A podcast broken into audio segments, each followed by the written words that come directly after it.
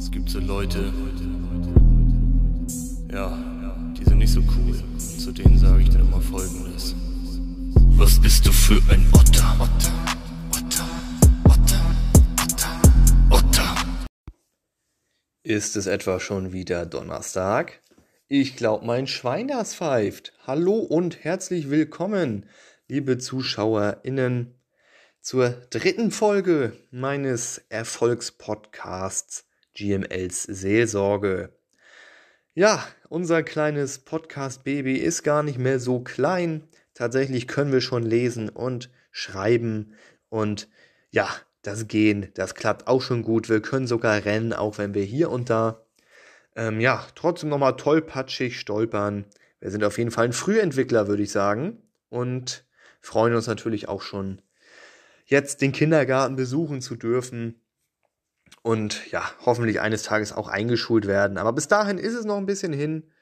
Wir sind jetzt auf jeden Fall gut gestartet in das Podcast-Leben und ich würde sagen, worüber reden wir heute? Ähm, ja, also es geht um den ESC natürlich, ganz spannendes Thema über meinen ersten Auftritt. Uiuiuiui, sag ich da nur. Ein Covershoot und natürlich auch die tollen Fanfragen, die wir wieder so hatten. Da muss ich nämlich mit euch auch mal ein wenig schimpfen, das aber an späterer Stelle. Und ich würde sagen, wir können mal beginnen.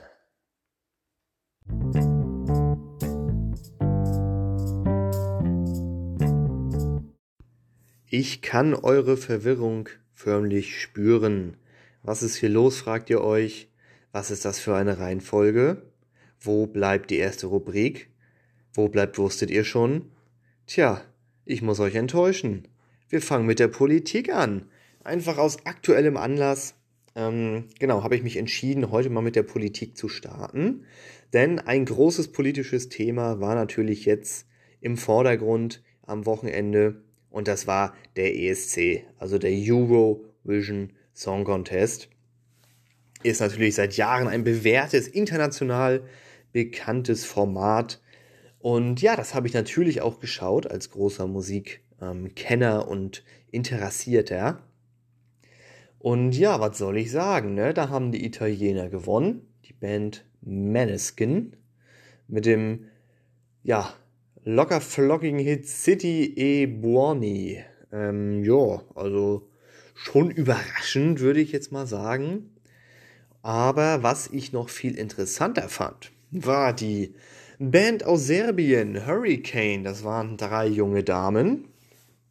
Und die sind mit einem Hit angetreten, der mir irgendwie bekannt vorkam. Ne? Ich habe nachgedacht, woher kommt mir das bekannt vor? Und dann ist es mir aufgefallen, der Song, den die gespielt haben, der heißt einfach Loco Loco.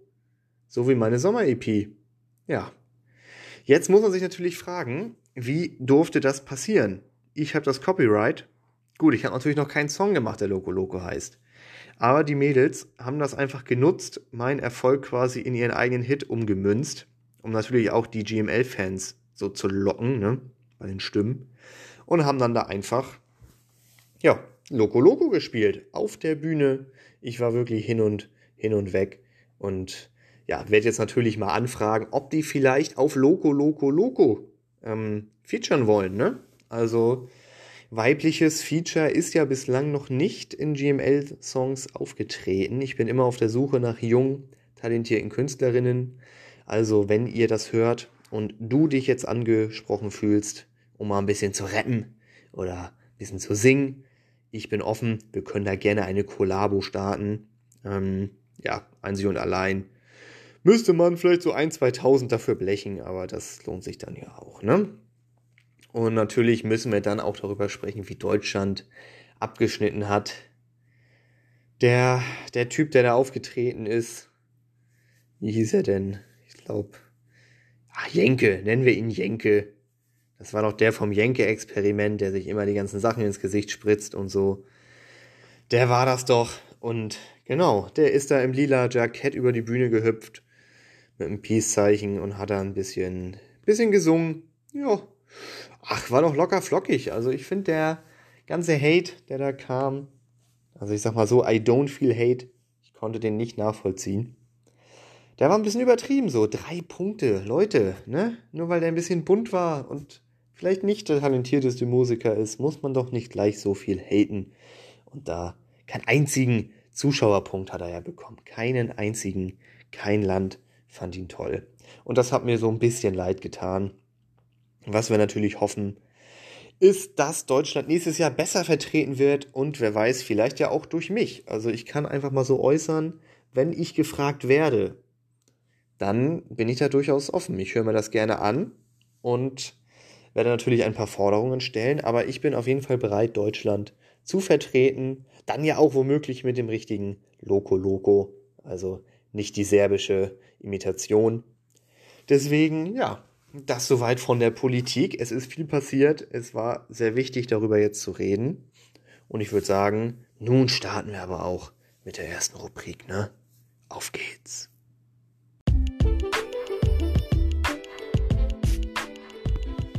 Wusstet ihr schon?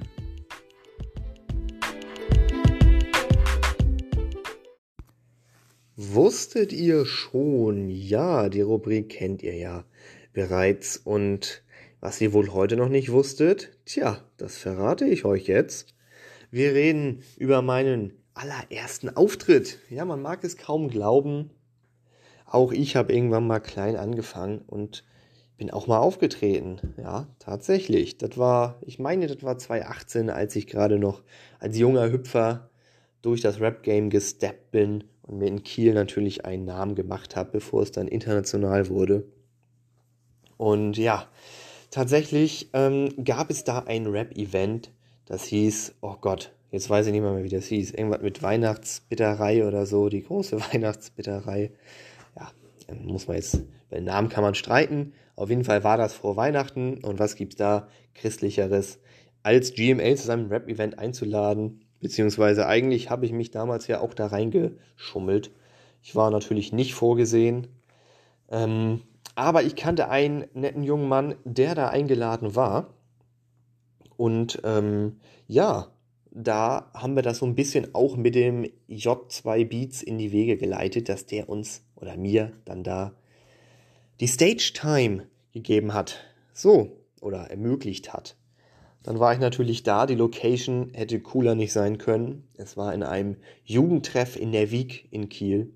Ähm, ja, mit einer kleinen Bühne, ein paar bunten Lichtern und vielen talentierten Künstlern. Unter anderem ja auch zusammen mit dem netten Ayet hier aus Kiel aufgetreten. Das war auch sein erster Auftritt tatsächlich.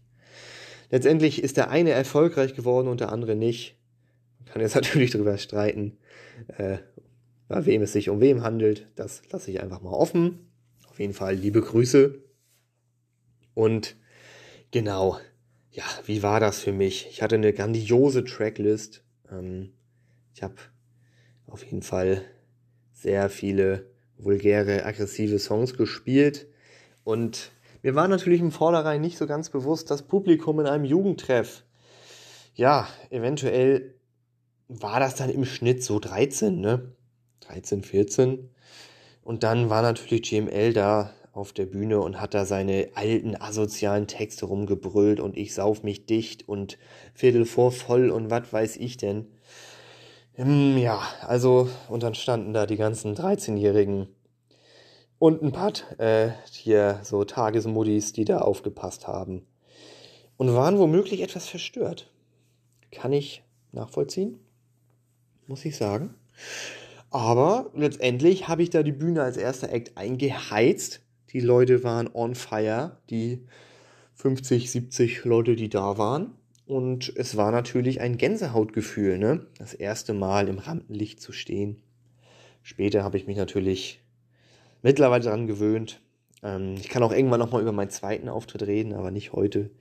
Aber das war auf jeden Fall wirklich was, was sehr Schönes. Ähm, einfach mal 13-jährige Kinder mit aggressiven Alkohol- und gewaltverherrlichenden Texten anzubrüllen.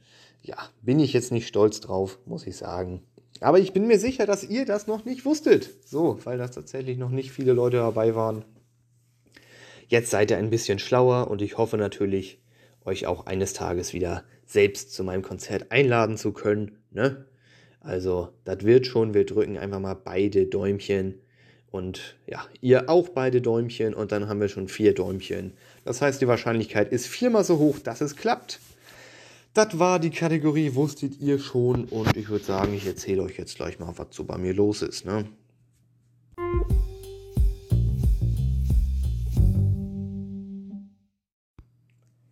Was ist so bei GML los? Ja, dort fragt man sich natürlich am Ende immer, ne?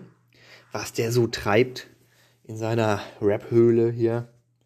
Und viel Neues gibt es da tatsächlich leider nicht zu berichten. Ich weiß, enttäuschend. Aber ähm, ja, es dreht sich natürlich alles um meine Sommersongs. Wie ich euch bereits, ach Gott, jetzt kann ich nicht mehr mehr sprechen, nur. Wie ich euch bereits erzählt habe, ähm, ja, kommt noch ein Video und so weiter. Ein Song fehlt noch. Ich habe mich nochmal umgemodelt und da nochmal einen Song gestrichen, der dann letztendlich doch nicht dieses hohe GML-Niveau hatte. Aber was ich euch berichten kann, ist, dass ich ein Cover-Shooting hatte. Also das Cover steht auch tatsächlich schon. Ich habe einen professionellen Fotografen für mehrere tausend Euros angeheuert habe ihm gesagt, Junge, mach mir Cover, ne? Bitte bisschen Sommer und so, bisschen wie letzte Cover. Und ja, was soll ich sagen? Es wurde ein ja, professionelles Equipment hier aufgebaut. Das Set war einfach, ja, grandios. Alle, die dann dabei mitgewirkt haben, waren natürlich vorher negativ getestet worden. Waren ja ungefähr so 100 Leute am Set.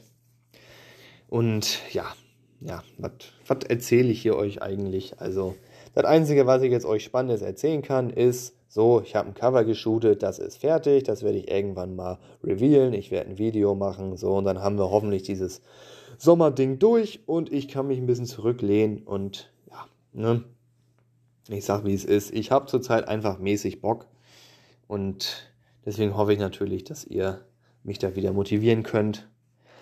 Aber ja, das, es, wird, es wird gut, es wird gut, keine Sorge. Aber ich würde sagen, dass meine Motivation schon größer war und dieses Aktuelles von GML, ich da eigentlich gar nichts Aktuelles erzählen kann. Ich bin einfach in meiner Wohnung und schaue irgendwelche Serien und ja, das, was eigentlich jeder am liebsten macht. Ne? Das war es soweit hiervon und ich würde sagen, wir gehen mal wieder zu den spannenden Themen, ne? nämlich zu den Fanfragen.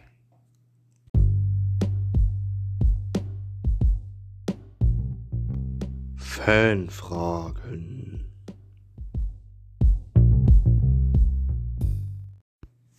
An dieser Stelle muss ich tatsächlich mal den mahnenden Finger rausholen, weil ich bin etwas enttäuscht. So, enttäuscht von meiner Fanbase der GML Army, weil ja, es, es wurden einfach, es wurde nur eine Frage gestellt. So, warum? Warum, Leute? Warum? Nur eine einzige Frage und ich muss doch hier irgendwie fünf Minuten füllen oder so. Wie soll das denn gehen? Deswegen einmal der mahnende Zeigefinger, den ihr euch jetzt alle bitte einmal bildlich vorstellt ähm, und dementsprechend bei der nächsten Fragerunde bitte wieder dabei seid. Ne? Also, die Frage, die gestellt wurde, ist von der Butterfly Click, also die Butterfliegenbande.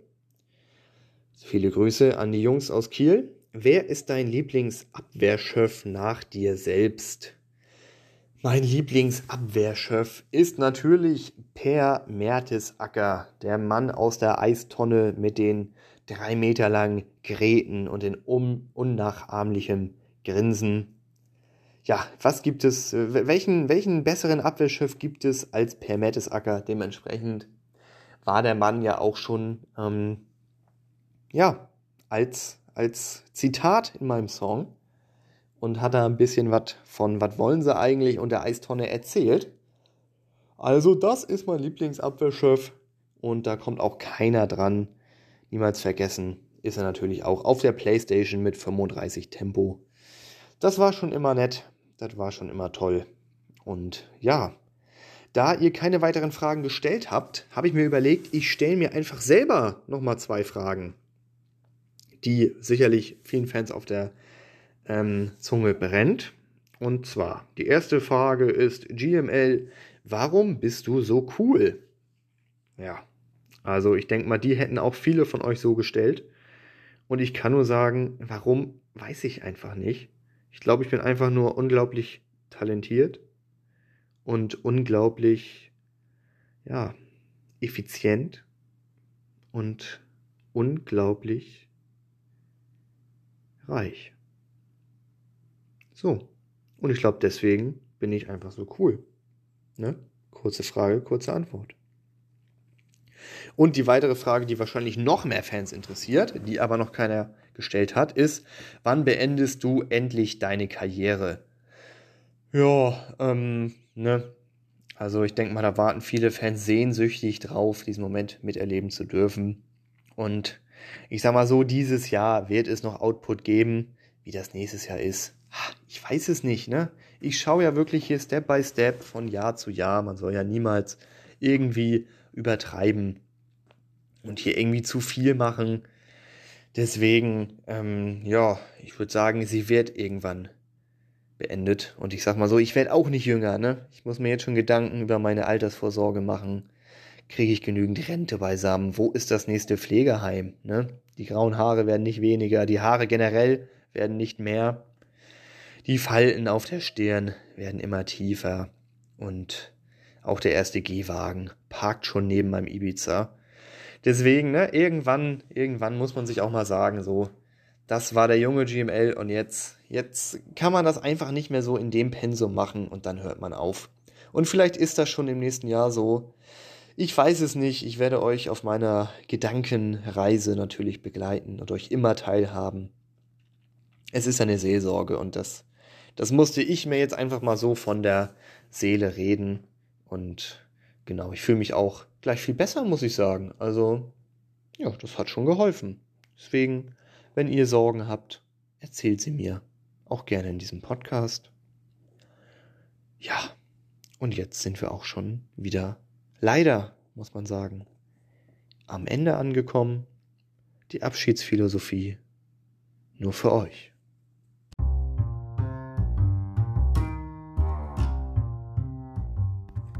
Heute habe ich ein ganz, ja, ein ganz bekanntes äh, philosophisches Zitat für uns am Start.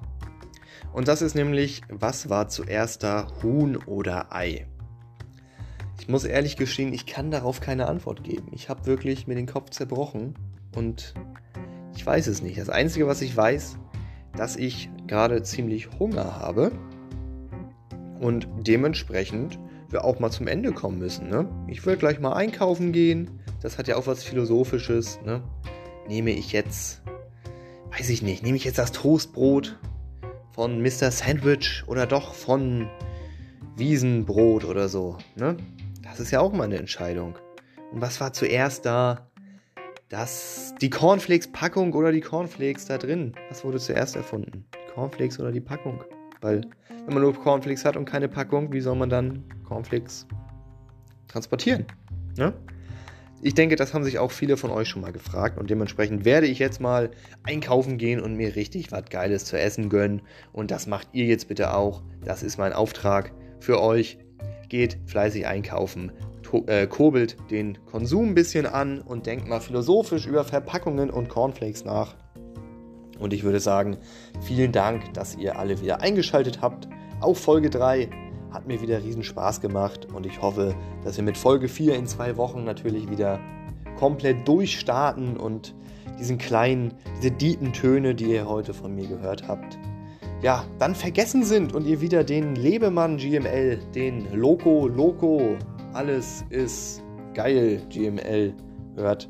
Deswegen, das wird schon, ne? Sind ja zwei Wochen, 14 Tage. Fun, fun, fun, würde ich sagen. 1, 2, 3, gute Laune. Und euch noch einen ganz schönen Nachmittag. Vielen Dank fürs Einschalten.